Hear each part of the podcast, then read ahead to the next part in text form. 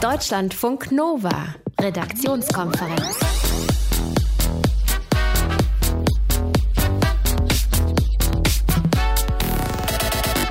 Deutsche Panzerfäuste feuern auf deutsche Panzer.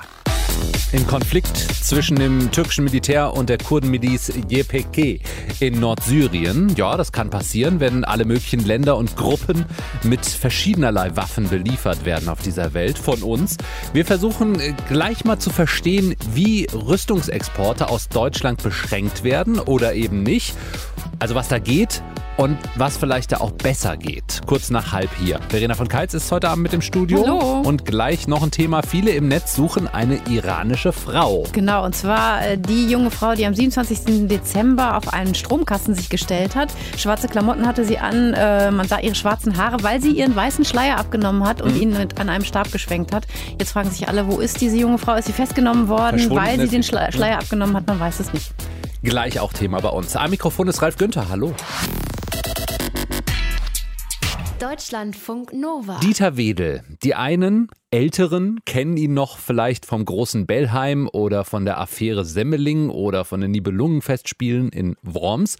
Die anderen kennen den Regisseur eigentlich nur aus den Schlagzeilen der vergangenen Wochen. Im Zuge der Hashtag MeToo-Debatte haben ihm mehrere Schauspielerinnen gewalttätige sexuelle Übergriffe vorgeworfen. Soll passiert sein in den 90ern. Dieter Wedel widerspricht diesen Vorwürfen. Und jetzt ermittelt die Staatsanwaltschaft gegen Dieter Wedel wegen möglicher sexueller Übergriffe, die noch nicht verjährt wert sind. Ähm, wieso verjähren eigentlich solche Straftaten? Darüber haben wir mit dem Strafverteidiger Udo Vetter gesprochen. Herr Vetter, äh, warum könnten die Sexualstraftaten, die Dieter Wedel vorgeworfen werden, in Deutschland überhaupt verjähren? Also Straftat bleibt doch eigentlich erstmal Straftat. Äh, das ist natürlich richtig, aber auf der anderen Seite leben wir auch in einem Rechtsstaat und zu einem Element des Rechtsstaats gehört es in allen äh, zivilisierten Ländern der Welt, dass irgendwann auch mal mit der Strafverfolgung Schluss sein muss. Denken Sie mal einfach daran an die Gefahr der Falschbezichtigung. Wie soll man jetzt gerade auch bei den aktuellen Entwicklungen im Sexualstrafrecht äh, Taten überhaupt noch untersuchen und tatsächlich faktisch zu einem tragbaren Ergebnis kommen, wenn diese Taten 20, 30 oder 40 Jahre zurückliegen? Mhm. Da wird auch in der äh, unter Strafrechtsprofessoren und in der Literatur wird auch erhebliche Kritik geübt, weil natürlich hier auch die Gefahr von Falschbezichtigungen und Falschverdächtigungen wächst und auch das Erpressungspotenzial äh, von möglichen Menschen, die eben mit solchen Vorwürfen überzogen werden. Keiner, um das ganz klar zu sagen, wird heute noch in der Lage sein, äh, den Fall Wedel nach so langer Zeit äh, auszuklamüsern und da zu einem gerechten Ergebnis zu kommen. Und äh, der Gesetzgeber nimmt natürlich auf das Verfolgungsinteresse Interesse der Öffentlichkeit und der Opfer von Straftaten dadurch Rücksicht, dass es eigentlich schon relativ großzügige Verjährungsfristen gibt.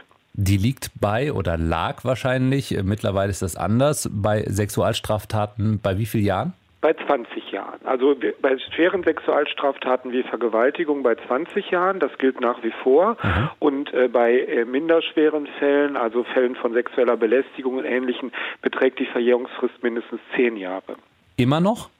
Ja, natürlich. Äh, wir haben jetzt nur ganz aktuell äh, eine Gesetzesänderung bekommen, die das Ganze mit Bezug auf die Sexualstraftaten die Verjährungsfristen aufschiebt. Das nennt man dann also sozusagen eine äh, Verjährungsunterbrechung. Die sieht konkret so aus, dass bei Sexualstraftaten die Verjährung grundsätzlich nicht mehr vor dem Abschluss des 30. Lebensjahres eines möglichen Opfers beginnt. Also man muss mindestens schon mal 30 Jahre alt sein, egal wie lange die Tat zurückliegt. Also wenn man als äh, Kind zum Beispiel missbraucht worden ist, ruht die Verjährung erstmal bis zum 30. Lebensjahr und dann beginnt frühestens äh, die neue komplette Verjährungsfrist von, wie gerade erwähnt, 10 oder 20 Jahren. Das bedeutet ganz konkret, nach dem heutigen Recht, das 2015 gekommen ist, äh, sind Straftaten auch zum Beispiel gegenüber Kindern und Jugendlichen teilweise noch bis in deren 70.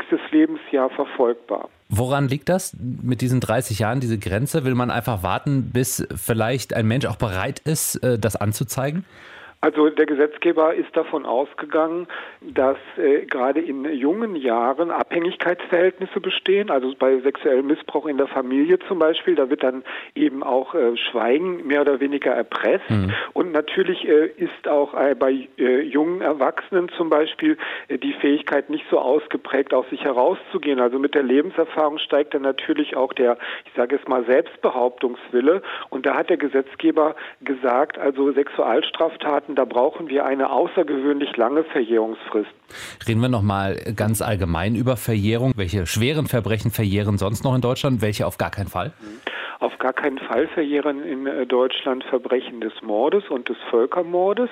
Äh, das wurde auch äh, mal eingeführt, als die NS-Verbrechen zu verjähren drohten. Also Mord ist so ziemlich der einzige Straftatbestand, bei dem es überhaupt keine Verjährung mehr gibt. Ansonsten ist es so, dass wir auch durchaus großzügige Verjährungsfristen haben. Ich will mal ein Beispiel nennen aus dem unteren Bereich, also Schwarzfahren oder Beleidigung oder vielleicht eine Wirtshausschlägerei. Das verjährt bereits nach drei Jahren äh, Straftaten von mittlerer Qualität, also ähm, zum Beispiel Betrug, schwerer Betrug, Nötigung und, und ähnliche Dinge, dann nach zehn Jahren. Und bei anderen Freiheitsstrafen geht es dann teilweise bis mit Verjährungsfristen bis zu 30 Jahren hoch. Strafverteidiger Udo Vetter in Deutschlandfunk Nova über Verjährung von Straftaten, insbesondere Sexualstraftaten. Beim Regisseur Dieter Wedel bestehe der Anfangsverdacht auf eine nicht verjährte Sexualstraftat. Straftat, hat die Oberstaatsanwältin dem Spiegel gesagt. Deutschlandfunk Nova, Redaktionskonferenz. Die Demonstrationen im Iran gegen die Regierung. Immer wieder haben wir Bilder davon gesehen in den vergangenen Wochen und eines davon hat uns ganz besonders beeindruckt. Hier ist Deutschlandfunk Nova. In einem Video vom 27. Dezember ist eine junge Frau mit langen schwarzen Haaren zu sehen, in schwarzen Klamotten und äh, sie steigt auf einen Stromkasten und schwenkt ihr weißes Kopftuch, das sie an Stab gebunden hat. Das Bild von ihr, das hat sich sehr schnell verbreitet und sie ist ja zu sowas wie einer Ikone geworden, aber sie ist anscheinend verschwunden, Verena von Keitz aus unserem Team. Ja, und zwar gen anscheinend genau seit dem Tag, äh, wo das Video aufgenommen wurde, dem 27. Dezember. Deshalb gibt es inzwischen den Hashtag Where is she? Äh, die iranische Anwältin und Menschenrechtsaktivistin Nasrin Sotoudeh äh, hat versucht nachzuforschen. Sie schreibt auf ihrer Facebook-Seite, dass die Frau, die 31 Jahre alt und ein kleines Kind haben soll, am Tag des Schleierschwenkens festgenommen wurde zunächst. Dann wurde sie wohl wieder freigelassen, aber dann eben nochmal verhaftet. Weil sie ihren Schleier in der Öffentlichkeit abgenommen hat, was für Frauen im Iran verboten ist. Darüber kann man spekulieren. Sie hat tatsächlich auf einer Demonstration gegen die Zwangsverschleierung von Frauen in Iran ähm, ihren Schleier geschwenkt auf einem sogenannten Weißen Mittwoch. Diese Demonstrationen gibt es schon seit vergangenem Sommer. Sie finden regelmäßig statt und ähm, Frauen tragen da meistens so weiße Schals um den Mund, den sie dann demonstrativ abnehmen, ne, in mhm. Anlehnung an den Schleier. Sie hat eben ihren Schleier abgenommen. Diese Weißen Mittwoche find, äh, ähm, haben eigentlich gar nicht so viel mit den aktuellen Protesten zu tun. Trotzdem ist sie quasi damit zur Ikone geworden. Interessant ist jetzt, dass Irans Hauptstadt Teheran die Zwangsverschleierung eigentlich ein kleines bisschen gelockert hat und zwar genau an dem Tag, am 27.12., da hat die Polizei nämlich verkündet, dass Frauen nicht mehr verhaftet und eingesperrt werden, wenn sie gegen die strengen Kleider, Kleidungsregeln verstoßen und sie brechen. Dazu gehört übrigens nicht nur das Kopftuch, sondern auch sowas wie Nagellack auf die Fingernägel machen oder starkes Make-up ins Gesicht ähm, sich machen, sondern dass diese Frauen eben erzogen werden sollen, wenn sie so auf, aufgegriffen werden. Also keine Festnahmen, kein Gefängnis mehr, sondern sie werden erzogen, was auch immer das heißt. Ja, das ist natürlich schwer zu sagen. Die Aktivistin Masi Alinejad, ähm, die hat danach auf Instagram geschrieben, dass das ein sehr kleiner Sieg sei, hm. sozusagen diese Veränderung. Äh, aber der wahre Sieg sei, wenn die Zwangsverschleierung abgeschafft würde. Ganz unabhängig muss man jetzt aber davon sagen, die junge Frau, die ihren Schleier geschwenkt hat, ist seit vier Wochen verschwunden. Und das klingt, muss man einfach auch sagen, nicht richtig gut. Deshalb auch der Hashtag Where is she, mit dem die Netzcommunity weltweit anscheinend nach Hinweisen momentan nach ihrem Verbleib sucht. Deutschlandfunk Nova, Redaktionskonferenz. Sam Fender und Play God in Deutschlandfunk Nova. Das Satire-Online-Magazin Der Postillion hat eigentlich ganz schön in eine Headline gegossen dieser Tage und zwar Kurden froh, dass sie deutsche Waffen haben, um sich gegen deutsche Panzer der Türken zu wehren. So scheint es gerade echt zu sein. Leopard 2 Panzer aus deutscher Produktion werden beschossen mit Panzerfäusten 3 aus deutscher Produktion. Gerade bei Waffen, bei Rüstungsindustrie und Exportrichtlinien, da verstehe ich überhaupt nichts. Ich weiß auch gar nicht, warum man überhaupt Waffen verkaufen muss. Also eigentlich naja, sollen ja Waffen nur an Länder verkauft werden, die nicht im Krieg sind, die sie vielleicht zur Verteidigung kaufen wollen. Aber wer entscheidet das und wie? Darüber habe ich heute vor der Sendung mit dem Experten für deutsche Rüstungsexporte Max Mutschler gesprochen und ich habe ihn gefragt, darf Deutschland gerade jetzt Waffen in die Türkei liefern, auch wenn sich das Land gerade an einem Krieg beteiligt? Die Situation ist da gar nicht so, äh, so einfach. Wir haben auf der einen Seite ähm, Regelungen der EU, wo es eben heißt, wenn ein äh, klares Risiko besteht, dass die, dass die Waffen äh, im Krieg auch eingesetzt werden, dass es dann, ähm, dass dann nicht geliefert werden darf. Wir haben aber auch auf der anderen Seite äh, die politischen Grundsätze der Bundesregierung, wonach es zunächst erstmal heißt, dass Rüstungslieferungen, also die Genehmigung solcher an NATO-Länder erstmal grundsätzlich nicht zu beschränken sind, dann aber auch mit dem Zusatz, Ansatz, es sei denn, dass es aus besonderen politischen Gründen dann doch im Einzelfall geboten ist. Mhm. Und meine Interpretation wäre dann, dass es gerade in der jetzigen Situation die Genehmigung von Rüstungsgütern an die Türkei nicht zu genehmigen wäre, weil wir es dann eben doch äh, hier mit einer Situation zu tun haben, wo auf jeden Fall eine Beschränkung geboten ist. Also Waffenlieferungen nur zur Verteidigung sozusagen und nicht für den Angriff. Ja, so könnte man es, äh, so könnte man es sagen. Wobei man eben bedenken muss, was ich heute angeblich nur zur Verteidigung liefere, kann ja eben morgen auch Absolut. zum Angriff eingesetzt werden. Ja. So ist es ja auch bei den Panzern in der, die, was wir, wo wir jetzt die Bilder sehen, ne? wenn wir sehen, okay, deutsche, deutsche Leopardpanzer, die von der Türkei dann jetzt in Syrien eingesetzt werden, die sind ja nicht erst gestern geliefert worden. Ne? Das handelt sich dann da äh, größtenteils um, um Lieferungen, die äh, in den 2000er, späten 2000er Jahren dann gemacht wurden. Und Waffen sind eben langlebige Güter. Ja. Deswegen muss man sich das schon sehr gründlich überlegen. Sie haben gerade die EU erwähnt äh, und die NATO. Sind die Richtlinien innerhalb der EU eigentlich unterschiedlich? Nun, es gibt eben, es gibt einen gemeinsamen Standpunkt der EU zu Fragen des Rüstungsexportes. Und da haben wir auf dem Papier erstmal einheitliche Kriterien, die auch äh, für alle EU-Mitgliedstaaten gelten. Die Auslegung dieser Kriterien, na, also das sind dann so Fragen wie die, die Menschenrechtslage im Land, äh, äh, die regionale Sicherheitssituation, aber die Auslegung dieser Kriterien liegt eben in der Hand der jeweils nationalen Regierungen. Und da wissen wir aus der Praxis, die werden dann doch recht unterschiedlich äh, ausgelegt. Und der Spielraum, den die Regelungen für die, für die Auslegung lassen, ist recht groß. Das heißt, wenn jetzt zum Beispiel Frankreich eine andere Auslegung hätte als Deutschland und mhm. ein deutscher Waffenbauer hätte einen französischen Ableger, könnte er über Frankreich dann doch liefern? Ja, also wir haben jetzt schon die Situation, äh, dass Rüstungskomponenten, also Teile für, für Waffensysteme, die dann von Deutschland an Frankreich geliefert werden, dann dort eben verbaut werden und dann eben auch weiter exportiert werden.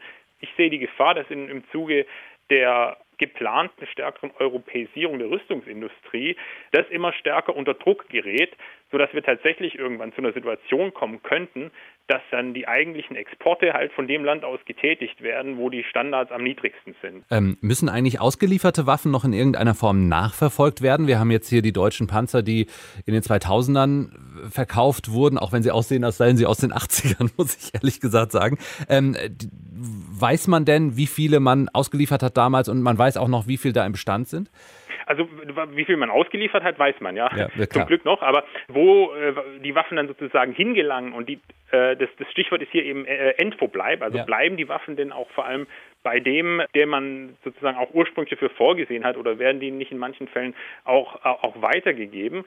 Es ist ganz wichtig, das zu kontrollieren. Und äh, hier hat man in Deutschland erst jetzt seit, seit letztem Jahr auch tatsächlich angefangen, wirklich auch mal vor Ort Kontrollen durchzuführen. Bislang hat man sich da immer nur auf Papier verlassen, ja, also sozusagen sogenannte Endverbleibserklärung, dass die jeweiligen Empfänger einfach zugesichert haben, ja, ja, wir geben das nicht weiter.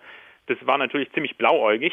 Darauf zu vertrauen. Es gibt jetzt erste Ansätze, eben auch mal dann vor Ort zu kontrollieren und zu gucken, okay, dann schickt man jemand hin, der, der schaut mal nach, okay, sind denn die Gewehre noch da? Das heißt, es ist auf jeden Fall richtig, das ja. zu tun, aber die Frage ist natürlich, ähm, ob dieses Instrument dann tatsächlich auch wirklich, ich sage auch mal, in, als entsprechend strenges Kontrollinstrument tatsächlich auch eingesetzt wird. Und ganz allgemein, äh, was sagen Sie, müssen Ihrer Meinung nach die deutschen Exportrichtlinien verändert werden oder sind die eigentlich schon ganz gut? Wir müssten die, die Exportlinien verändern. Vieles davon, was, was, was in den Papieren steht, in den politischen Grundsätzen oder auch im gemeinsamen Standpunkt der EU, klingt zwar auf dem Papier schon mal recht gut, wir sehen aber einfach, die konkrete Praxis ist eine andere. Deutsche Rüstungsgüter und Kriegswaffen gelangen eben auch immer wieder in die falschen Hände und in Gegenden, in denen sie nicht hingehören. Im Prinzip brauchen wir da ein neues einheitliches Gesetz, ein Rüstungsexportkontrollgesetz, das die Regeln verschärft.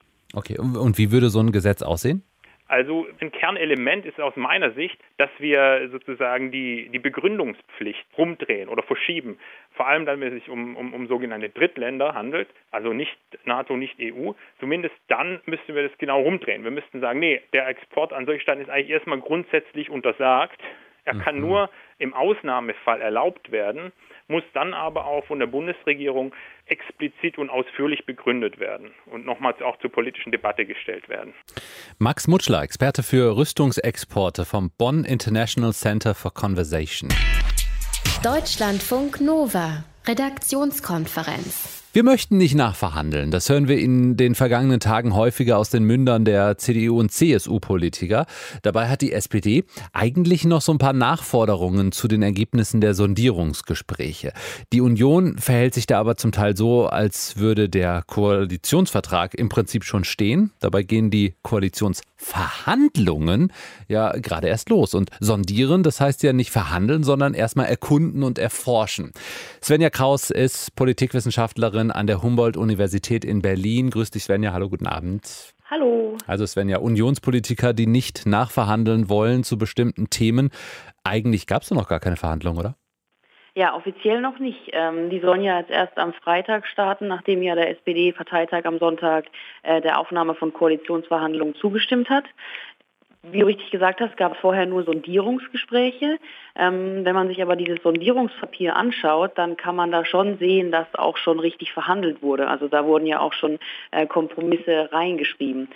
Ich würde aber sagen, dass die Aussagen der Unionspolitiker vor allem stark verhandlungstaktisch geprägt sind. Also man will quasi schon so von vornherein die Ambitionen der SPD äh, schon so ein bisschen kleiner machen, äh, runterdrücken. Ähm, in Bezug auf die Koalitionsverhandlungen dann tatsächlich. Also erst schon mal direkt ausbremsen. Lief das vor vier Jahren anders ab? Ja, definitiv. Also wir hatten ja bei der letzten Wahl ähm, drei Sondierungstreffen zwischen Union und SPD, bei denen man da so mögliche Kompromisse ausgelotet hat. Also man hat mal geschaut, ob man sich irgendwie einigen äh, kann. Meines Wissens nach gab es damals auch nicht so ein umfassendes und auch nicht der Öffentlichkeit zugängliches Sondierungspapier, wie es das dieses Mal gibt. Ähm, das heißt, damals sind die Koalitionsverhandlungen quasi bei Null losgegangen. Äh, dieses Mal haben sich die Parteien aber schon vorher auf wichtige Punkte verständigt. Das heißt, da gibt es definitiv äh, ganz starke Unterschiede. Ein Ton haben wir gehört, Dorothee Bär, CSU-Vizechefin, hat zur SPD gesagt, hey, lasst das mal mit euren Nachforderungen zu Themen, die wir schon längst in den Sondierungsgesprächen besprochen haben. Lasst uns über Themen verhandeln, die noch nicht angesprochen wurden. Ist das ein gutes Argument? Ja und nein. Also klar gibt es vieles, das im Sondierungspapier noch nicht behandelt wurde. Also in Deutschland so in den letzten Jahren waren die Koalitionsverträge durchschnittlich ca. so 130 bis 150 Seiten lang.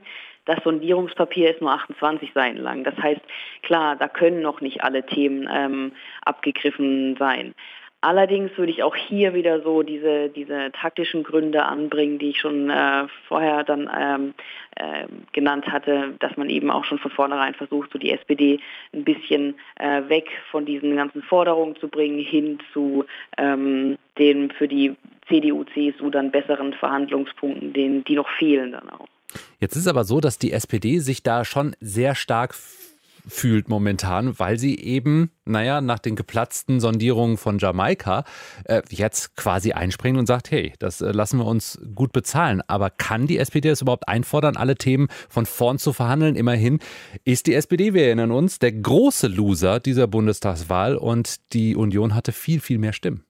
Ja, das stimmt. Also äh, größentechnisch ist die CDU da sehr viel stärker als die SPD. Ähm, die SPD hat aber meiner Meinung nach einen ganz klaren Vorteil und das ist dieses äh, Mitgliederreferendum, das dann noch über den Koalitionsvertrag äh, abgehalten werden soll. Das heißt, ähm, die SPD kann jetzt quasi die CDU, CSU so ein bisschen erpressen und sagen, naja, aber wenn wir diesen Punkt nicht hier äh, in den Koalitionsvertrag reinbekommen, dann werden unsere Mitglieder da niemals zustimmen. Also klar, die SPD ist ähm, sagen wir mal, von den Wählerstimmen her geschwächt, aber dadurch, dass sie sich nochmal äh, mit, den, mit den Mitgliedern mehr oder weniger absprechen muss, ähm, hat sie auf jeden Fall auch eine starke Verhandlungsposition jetzt in den Koalitionsverhandlungen. Ich höre in letzter Zeit häufiger mal aus dem Freundeskreis, das wird nichts. Was glaubst du? Ja, ich glaube, es wird tatsächlich äh, ziemlich knapp. Hm. Ähm, wir haben ja jetzt auch schon gesehen, dass die Jusos ähm, neue Mitglieder anwerben, nur damit ähm, quasi den, den Koalitionsvertrag verhindern, beziehungsweise die große Koalition verhindern kann. Dazu muss man aber sagen, dass ich also ich glaube, dass das eine relativ geringe Anzahl von Leuten dann im Endeffekt wird. Also ich glaube, die SPD hat ja immer noch so um die 450, 500.000 äh, Mitglieder. Selbst wenn da jetzt noch ein paar tausend Mitglieder dazukommen, ich weiß es nicht. Ähm, ich würde eigentlich schon darauf tippen, dass das klappt, weil auch die SPD eben auch viele ältere Mitglieder hat, die sich da jetzt vielleicht nicht so ganz stark gegen die große Koalition stellen werden wie die Jungen. Wir werden auf jeden Fall noch in den nächsten Tagen und Wochen wahrscheinlich einige Male sprechen. Jetzt haben wir gesprochen über das Verhandeln. Wie viel wird da noch nachverhandelt? Wie viel kann man noch nachverhandeln bei den Koalitionsverhandlungen? Svenja Kraus war das, Politikwissenschaftlerin aus Berlin. Deutschlandfunk Nova, Redaktionskonferenz. Es könnte sein, dass in den kommenden Wochen ein Brief in eurem Briefkasten landet, in dem steht: Herzlichen Glückwunsch, Sie sind jetzt ein Chefe ein ehrenamtlicher Richter und zwar für die nächsten fünf Jahre. In ganz Deutschland werden im Moment Chefinnen und Chefen gesucht, die bis 2023 zusammen mit einem hauptamtlichen Richter darüber entscheiden, ob ein Angeklagter schuldig ist oder eben nicht, ob er in den Knasten muss oder ob er nochmal mit einer Bewährungsstrafe davonkommt. Wie das so ist als Schöffe und wie man das wird, das hat unser Deutschlandfunk Nova-Reporter Johannes Deppelt rausgefunden. Unter den rund 100.000 ehrenamtlichen Richterinnen und Richtern in Deutschland gibt bzw. gab es auch Promis. Äh, und zwar bin ich seit äh, dreieinhalb Jahren Schöffe am Amtsgericht Köln. Chefe, das muss man vielleicht Jan Böhmermann hat das 2012 erzählt in seinem damaligen Podcast Sanft und sorgfältig mit Olli Schulz. Ich bin ein Richter mit einer, mit einer gleichwertigen Stimme wie der, wie der ein Berufsrichter und es sitzen quasi zwei Laienrichter. Ich und momentan ist es Serda, ist ein äh, Autoverkäufer aus... Serda Sumunchu? Nein, er heißt wirklich Serda, er ist ein Auto, äh, Autogebrauchtwagenhändler aus, aus Chorweiler und halt immer ein echter Richter. Wir sitzen da zu dritt und wir dürfen Haftstrafen ähm, verhängen bis zu vier Jahren. Hast du die höchste drakonische Strafe, die du bis jetzt vier, Vier Jahre Knast für Wofür? Menschenhandel. Wirklich? Schwer Menschenhandel, ja. Was hat er gemacht? Zuhälterei. Schöffinnen und Schöffen sind tatsächlich mächtiger, als man vielleicht denkt. Die ehrenamtlichen Richter haben das gleiche Mitspracherecht beim Urteil wie der Profi, also der hauptamtliche Richter. Also Sie brauchen erstmal grundsätzlich keine Ahnung von juristischen Dingen. Das wird nicht vorausgesetzt. Petra Pinnow ist Schöffin am Amtsgericht in Norderstedt bei Hamburg und die Vorsitzende des Landesverbandes Nord in der Deutschen Vereinigung der Schöffinnen und Schöffen. Das, was den Schöffen ausmacht, das ist tatsächlich der gesunde Menschenverstand und seine Lebenserfahrung. Und das ist dann irgendwo dann eben auch dieses Pendant zu den ganzen juristischen Fähigkeiten, die eben die vorgesetzten Richter haben. Schöffe zu werden ist gar nicht so schwer. Wer zwischen 25 und 69 Jahren alt und selbst noch nicht allzu straffällig geworden ist, kann sich in seiner Stadt bei seinem Rathaus bewerben.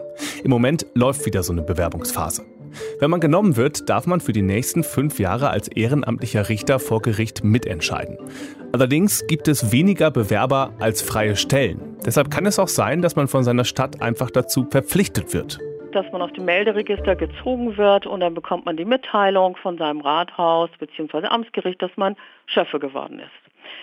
Das trifft einen natürlich oftmals recht unerwartet. Wer verpflichtet wird, muss das Ehrenamt auch übernehmen, bis auf wenige Ausnahmen, die zum Beispiel für Ärzte, Krankenpfleger oder Hebammen gelten. In den fünf Jahren Amtszeit ist man allerdings nicht ständig im Gericht. Laut Gesetz soll ein ehrenamtlicher Richter etwa zwölf Tage im Jahr im Einsatz sein. Manche machen weniger, einige aber auch deutlich mehr, zum Beispiel wenn sie für komplizierte Wirtschaftsprozesse verpflichtet werden.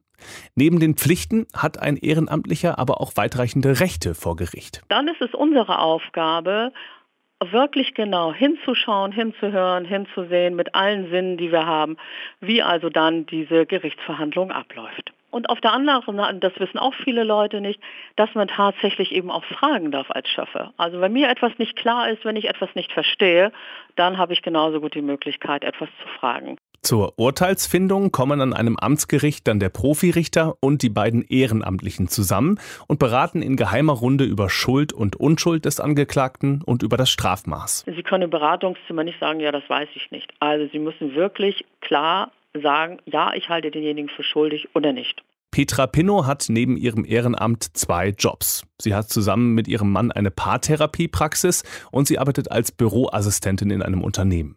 Ihr Arbeitgeber ist gesetzlich dazu verpflichtet, sie für das Schöffenamt freizustellen und sie bekommt eine Entschädigung für den Verdienstausfall. Der Verdienstausfall ist maximal 24 Euro pro Stunde. Es gibt für die Zeitversäumnis etwas, man bekommt die Fahrtkosten erstattet. Nur reich wird man durch dieses Ehrenamt nicht. Dafür ist es ein Ehrenamt. Ein Ehrenamt, das sie gern ausübt, sagt Petra Pinnow. Auch weil sie dadurch Einblicke bekommt, die sie vorher nicht hatte. Es ist für mich immer wieder erstaunlich, wie manche Menschen wirklich in so ein Strafverfahren reinrutschen. Also was so passiert drumherum. Also da sind viele Sachen, wovon ich also gar nichts wusste und das ist für mich immer wieder neu und immer wieder interessant. Ob Jan Böhmermann aktuell noch als Schöffe arbeitet, konnte sein Management auf unsere Anfrage heute nicht mit Sicherheit beantworten. Höchstwahrscheinlich aber nicht mehr, hieß es. Vor ein paar Jahren hatte er aber offenbar noch großen Spaß daran und hat auch fleißig dafür geworben. Wenn Sie das auch mal möchten, Sie können sich gerne bewerben als Schöffe. Bei Ihrem äh, Amtsgericht können Sie einfach sich bewerben. Man muss 25 Jahre alt sein. Man darf keinen Schufa-Eintrag haben. Schade, schade, Olli. Darf man nicht? Nee, darf man nicht. Dass du Schöffe sein darfst, ne? Du bist ja auch ein Verbrecher. Tja, aber mich hat noch keiner erwischt. Schöffen gesucht. Johannes Döbbelt mit einem Einblick in diesen durchaus spannenden ehrenamtlichen Job. Ein Freund von mir ist Schöffe und er ist in seinem ersten Jahr direkt in einem riesigen Wirtschaftskriminalitätsprozess gelandet mit zehntausenden Seiten Akten und Achtung, 100 Verhandlungstagen in anderthalb Jahren. Aber das sind eher die Ausnahmen. Normal sind eben rund zwölf Tage pro Jahr. Deutschlandfunk Nova. Redaktionskonferenz. Zwischen den großen EMs und WMs beim Fußball, da gibt es ja diese Nationalmannschaftsspiele, die so ein bisschen Larifari sind, so Freundschaftsspiele, Testspiele. Und dieses Jahr beginnt eine neue Liga, die zwischen den großen Turnieren stattfinden soll und das eben ersetzen soll. Die UEFA Nations League. Heute wurden die Gruppen ausgelost. Deutschland ist mit Frankreich und den Niederlanden in einer Gruppe. Juhu. Äh, wir haben schon mal über diese Nations League berichtet hier und über die Kritik, dass das alles viel, viel, viel zu kompliziert ist. Max Jakob Ost ist Macher des Podcasts Rasenfunk. Äh, Max, ist das zu Recht kritisiert worden oder kannst du uns das Wesentliche vielleicht ganz kurz erklären, sodass den Spielmodus jeder versteht? Ja, ich glaube, ich versuche es zumindest mal. Es gibt vier Ligen in dieser Nations League, die nach Leistung unterteilt sind. Das heißt, die Liga 1, da spielen dann so Größen wie Deutschland, Belgien, Portugal, Spanien. Liga 2 ist dann schon ein bisschen schlechter vom FIFA-Koeffizienten her und so weiter. Und in diesen Ligen gibt es vier Gruppen und jeder spielt in seiner Gruppe Hin- und Rückspiel ähm, um einen Gruppensieger aus. Und diese Gruppensieger jeweils steigen entweder auf und die aus der obersten Liga, nämlich der Liga 1, zu der auch dann Deutschland gehört, der Liga A, die spielen unter sich dann noch um den neuen Nations League Pokal. okay. Äh, man, man könnte ja auch sagen, die neue Liga ist nichts anderes als früher die Freundschaftsspiele, aber jetzt in einer Art Turniermodus. Oder gibt es da auch was zu gewinnen bei dem Ganzen? Ja, ein Pokal in Form einer Flamme und für die UEFA mutmaßt man, dass man rund zwei Milliarden Euro aus den Vermarktungsrechten generieren könnte. Also da gibt es so einiges zu gewinnen. Ob das jetzt auch ein wirklicher Gewinn für die teilnehmenden Nationen ist, ist sehr abhängig von der Perspektive. Für Deutschland kann man vielleicht argumentieren, dass es jetzt endlich keine Spiele mehr gibt, bei denen es nur um Freundschaft geht, sondern wir haben jetzt eigentlich fast immer einen Wettbewerb dahinter. Juhe.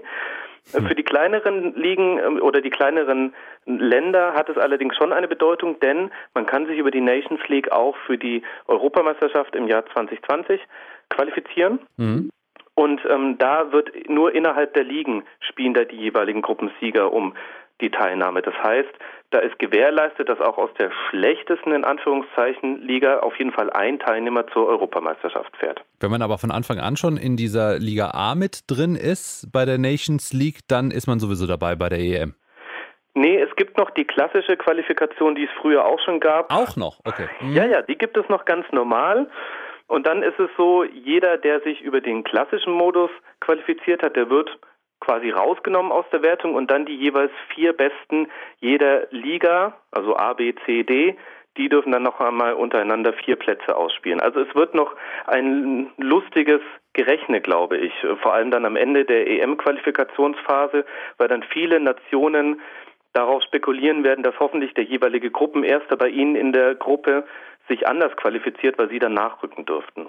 Jetzt schauen wir mal auf die Auslosung heute. Deutschland ist mit Frankreich und den Niederlanden in einer Gruppe. Spanien trifft auf England und Kroatien. Es ist, äh, wie sich das anhört, ein Fußballfest für die Fans. Oder was hältst du von dem Ganzen? Ja, so wird das natürlich vermarktet und das ist die große Hoffnung von vor allem der UEFA, dass diese Spiele einen hohen Zuschauerandrang und hohes Interesse befeuern werden, denn man reagiert damit darauf, dass die Freundschaftsspiele zuletzt nicht immer so gut besucht waren und auch zu dem großen Hype geführt haben unter den Fußballfans und dann ist die Lösung, die einzige Lösung, die der UEFA da einfällt, ist dann noch einen Wettbewerb zu installieren, damit man noch mehr Fußball konsumieren kann. Ob das so eintrifft, da müssen wir jetzt mal abwarten. Max Jakob Ost, Macher des Fußballpodcasts Rasenfunk über die UEFA Nations League, geht im Herbst los und zieht sich dann bis in den Juni kommenden Jahres. Deutschlandfunk Nova. Wissensnachrichten. Wenn man eine neue Sprache lernt, schlägt man sich meist mit zwei Sachen rum, Vokabeln und Grammatik. Wer sich mit Grammatik eher schwer tut und die Wahl hat, sollte sich vielleicht eher eine Sprache aussuchen, die von vielen Menschen gesprochen wird. Das kann man jedenfalls schließen aus einer neuen Studie in einem Fachmagazin der Royal Society.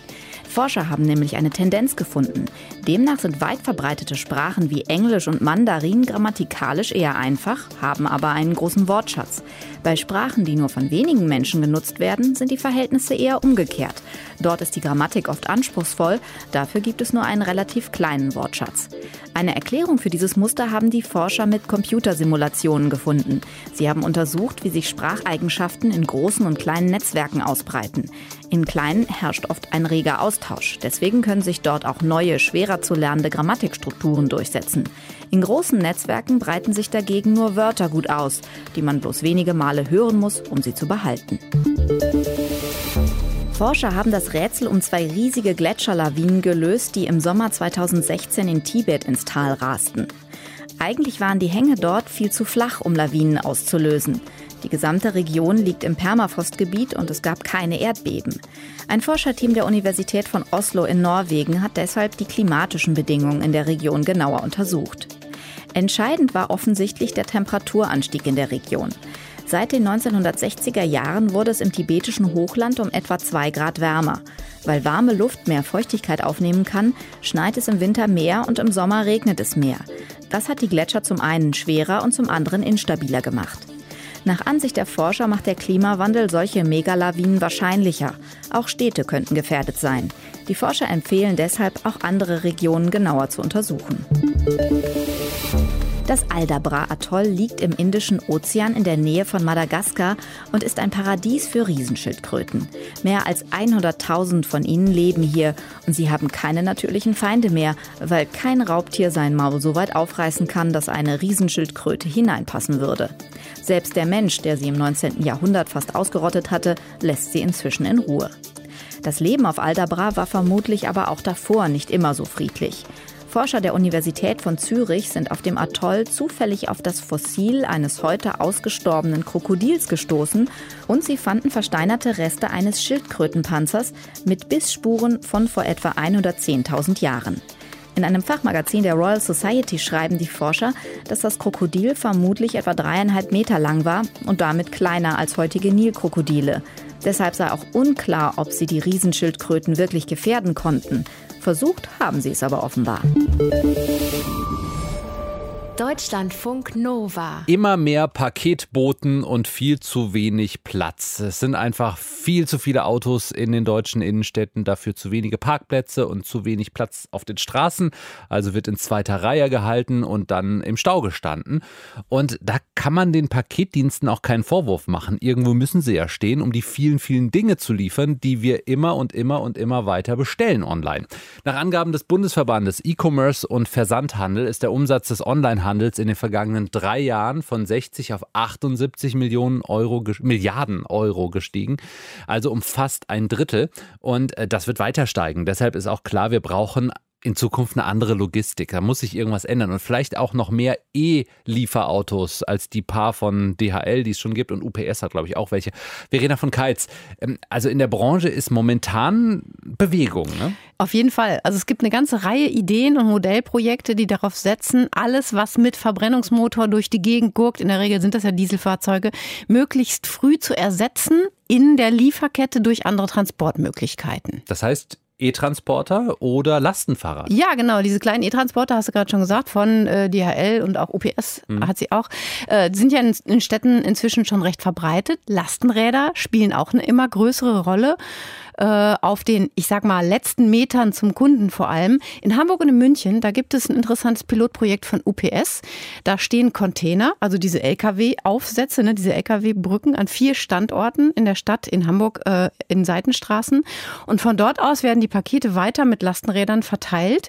Und in Bremen fahren Elektrobusse der dortigen äh, öffentlichen Verkehrsgesellschaft ähm, mit Anhängern für Pakete rum, die sie dann zu zentralen Lagerstationen in der Innenstadt Innenstadt bringen und die dann auch von da per Lastenrad weiterverteilt werden. Das klingt gut, aber warum ist das nicht weiter verbreitet? Ja, man muss sagen, das fängt halt auch gerade erst an. Es braucht auch bestimmte Voraussetzungen, damit es alles fluppt. Zum Beispiel brauchst du Sonderparkgenehmigungen für diese Container in Hamburg mhm. oder auch in München, ne, die da rumstehen in der Straße. Und auch Ausnahmegenehmigungen, da denken wir gar nicht so unbedingt dran, dass Lastenräder dann auch tagsüber durch die Fußgängerzone fahren dürfen, um die Geschäfte anliefern zu können. Darauf weist der Bundesverband Paket- und Expresslogistik hin. Der hat zu den verschiedenen Liefermöglichkeiten auch eine Nachhaltigkeitsstudie veröffentlicht und der findet dieses Mikrodepot-Konzept, wie man das auch nennt, grundsätzlich ganz positiv. Aber mit dem Lastenrad, da kann man so einige Pakete befördern, aber nicht unendlich viele. Also braucht man noch andere Ideen, ähm, diese ganzen Liefer-LKWs irgendwann zu ersetzen. Was ist da in der Pipeline? Äh, in der Pipeline ist vor allem, dass du andere Verkehrsmittel nutzt, die schon existieren ne? und die noch Kapazitäten haben. In Brandenburg gibt es zum Beispiel Busse, die haben so wenig Fahrgäste, dass sie einfach den Platz jetzt nutzen und äh, oft Pakete mitnehmen, Waren transportieren. Und es lohnt sich auch immer der Blick in andere Länder. Da funktionieren Teile des öffentlichen Nahverkehrs, werden einfach umfunktioniert. In der französischen Stadt Saint-Étienne zum Beispiel werden seit kurzem ausrangierte Straßenbahnwaggons eingesetzt, um Pakete und Waren für Supermärkte in die Innenstadt zu liefern, von so außen, außerhalb gelegenen äh, Warenlagern. In Utrecht, in den Niederlanden, da beliefert ein Frachtschiff mit Elektromotor, das finde ich sehr charmant, äh, von den Kanälen der Stadt aus Restaurants und Kneipen mit Bier, nimmt aber auch Pakete mit. Hm. Also wird denn vor allem die vorhandene Infrastruktur genutzt oder gibt es auch neue Wege, Pakete zu transportieren, ganz neue Ideen, ganz neue Erfindungen, ohne dass wir jetzt schon wieder über die Paketdrohne sprechen? Ja, die gibt es in der Schweiz. Da plant man sehr stark in diese Richtung, nämlich man will eine Art Rohrpost für Pakete entwickeln. Das soll ein Tunnelsystem sein im Erdboden, also 20 bis 40 Meter unter der Erdoberfläche soll das gebohrt werden. In dem sollen dann automatisierte Fahrzeuge Waren durch die Schweiz transportieren. Mhm. 450 50 Kilometer Röhren sollen da gebaut werden. Das ist die Vision, die Utopie. Allerdings läuft das Ganze, muss man auch sagen, etwas schleppend an. Möglicherweise kommt so ein Rohrpostsystem zum Beispiel deutlich schneller in China zum Einsatz. Dort wird, wird nämlich auch an solchen Systemen gearbeitet.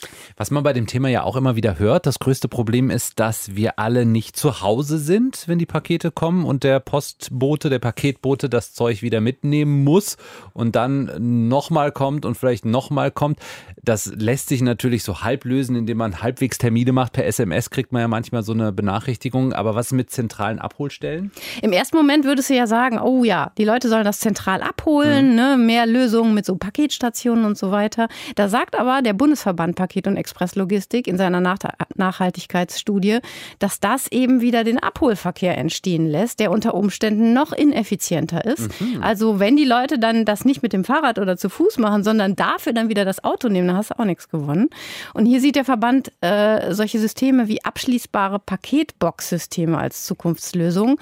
Musst du dir vorstellen, große Briefkästen bei dir vor der Haustür, in die die Paketboten alles reinpacken können auch wenn sie nicht mit dem Lastenrad unterwegs sind, können sie ihre Auslieferung dadurch viel effizienter tätigen und sparen sich sehr viele überflüssige Fahrten. Vor allen Dingen, wenn alle Paketboten von allen verschiedenen Firmen in eine Box die Sachen reintun dürfen. Oh, da müssen die sich ja mal einigen. Und dann steht auf einer Box UPS, DPD, äh, DHL, DHL, alles drauf. Was DLS. noch? Hermes, haben wir sie alle genannt fast, oder? Fudora. Wie kommen Waren und Pakete zu uns in der Zukunft? Die Logistikbranche, die probiert viel aus, damit es nicht zum Verkehrskollaps irgendwann kommt, wegen der ganzen Lieferfahrzeuge, die auf den Straßen rumstehen.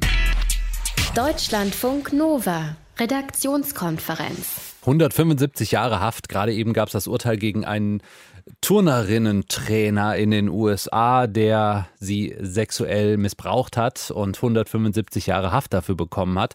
Glückliche Gesichter dort im Gerichtssaal. Hier ist Deutschlandfunk Nova. Heute ist der fünfte Jahrestag des Hashtags Aufschrei. Am 24. Januar 2013 hatte unter anderem Anne Witzorek den Hashtag ins Leben gerufen. Fast fünf Jahre danach hat dann der Fall Harvey Weinstein in den USA den Hashtag Hashtag MeToo wieder eine Debatte über sexuelle Übergriffe und Vergewaltigungen losgetreten. Und auch deutsche Boxerinnen wollen dazu Flagge zeigen und haben die Kampagne Coach Don't Touch Me ins Leben gerufen. Da passt es dann wieder zu den Turnerinnen. Äh, die Sportlerinnen, die wehren sich gegen Übergriffe von Trainern. Überwiegend in diesem Fall in Deutschland im Boxsport. Männlich sind sie, eher älter. Und eine von ihnen ist Susi Kentikian, deutsche Boxerin, Weltmeisterin im Fliegengewicht. Hallo. Hallo. Susi, vor genau fünf Jahren der Hashtag Aufschrei, seit vergangenem Jahr dann der Hashtag MeToo, vor allen Dingen in den USA und in Deutschland jetzt eure Kampagne Coach Don't Touch Me. Warum jetzt? Was war für euch der ausschlaggebende Grund? Der ausschlaggebende Grund war, also ich wurde von einer Hamburger Boxerin, äh, sie heißt Julie, ich wurde halt gefragt, ob ich äh, die Kampagne unterstützen möchte. Sie hat mir halt die Geschichte dazu erzählt und ich habe dann durch Überzeugung, dann habe ich mich dann angeschlossen. Hast du ähnliche Erlebnisse gehabt? Ähm, ich habe zum Glück äh, nein, keine ähnlichen also sowas gehabt, weil ich habe immer kompetente Trainer gehabt, mit denen, also die immer Respekt hatten von mir und da habe ich zum Glück sowas nicht erlebt. Gibt es denn Reaktionen jetzt nicht nur aus dem Boxsport, sondern auch von anderen Sportlerinnen, die euch von ihren Erfahrungen berichtet haben oder ist es dafür momentan noch zu früh? Also ich habe schon ähm, Sachen erfahren, die haben auch was berichtet, aber die möchten natürlich anonym bleiben. Und ähm, als ich das so gehört habe, das hat, also ich war wirklich schockiert. Aber da haben sich schon einige, also zwei Personen sich geäußert dazu, privat. Was meinst du, warum wollen sie anonym bleiben? Weil gerade unter so einem Hashtag wie MeToo haben sich ja sehr viele geäußert, international. Ja, das stimmt, aber ist, also ich weiß nicht, äh, vielleicht äh, schämen die sich oder ich weiß es nicht. Also ich denke, ähm, das ist halt auch kein einfaches Thema. Klar, jetzt wird das Ganze unterstützt, aber man weiß halt nicht, was die so erlebt haben. Also ich, ich habe da auch nicht zu weit gefragt, weil die haben halt ein bisschen was erzählt und das hat schon gereicht für mich. Ich kann mir vorstellen, dass die Reaktionen auf euer Engagement nicht nur positiv sind. Wie gehst du damit um? Ähm, ja, also das gibt auch nicht so positive Kommentare, aber ähm, ich gehe damit ganz locker um. Also wichtig ist, dass für mich, also ist klar, wenn man ein Nein setzt, dann muss man das akzeptieren und äh, bei beiden Geschlechtern, nicht nur äh, wenn eine Frau Nein sagt. Also es gibt ja auch, äh, Männer werden ja auch angemacht. Hast du denn mal Reaktionen aus der Trainerschaft erfahren? Also ich habe ja meinen langjährigen Trainer, zum Beispiel Frank Ried, der hat dazu auch ein Interview gegeben. Äh, seine Reaktion war klar. Der konnte das auch nicht verstehen, dass es so Trainer gibt, die äh, sich an Boxerinnen, also an Sportlerinnen dann vergreifen. Wo siehst du das größte Problem bei sexualisierter Gewalt im Sport? In den USA berichten ja zunehmend auch prominente Turnerinnen zum Beispiel mhm. von Übergriffen und da zieht eben dieser Hashtag MeToo wesentlich größere Kreise als hier, ne? Ja, es ist jetzt hier in Deutschland ist das ja irgendwie, startet das ja erst, oder? Also hatte ich das mitbekommen. Aber meinst du, dadurch, durch die Debatte in der Öffentlichkeit, kann sich was ändern? Und dafür müsste, glaube ich, in Deutschland vor allen Dingen noch viel, viel mehr passieren. Und es müssten auch vor allen Dingen die Geschichten offengelegt werden, oder nicht? Ja, doch, aber wer weiß, vielleicht kommt, geschieht das ja noch. Also es fängt ja jetzt erst an, also hier in Deutschland.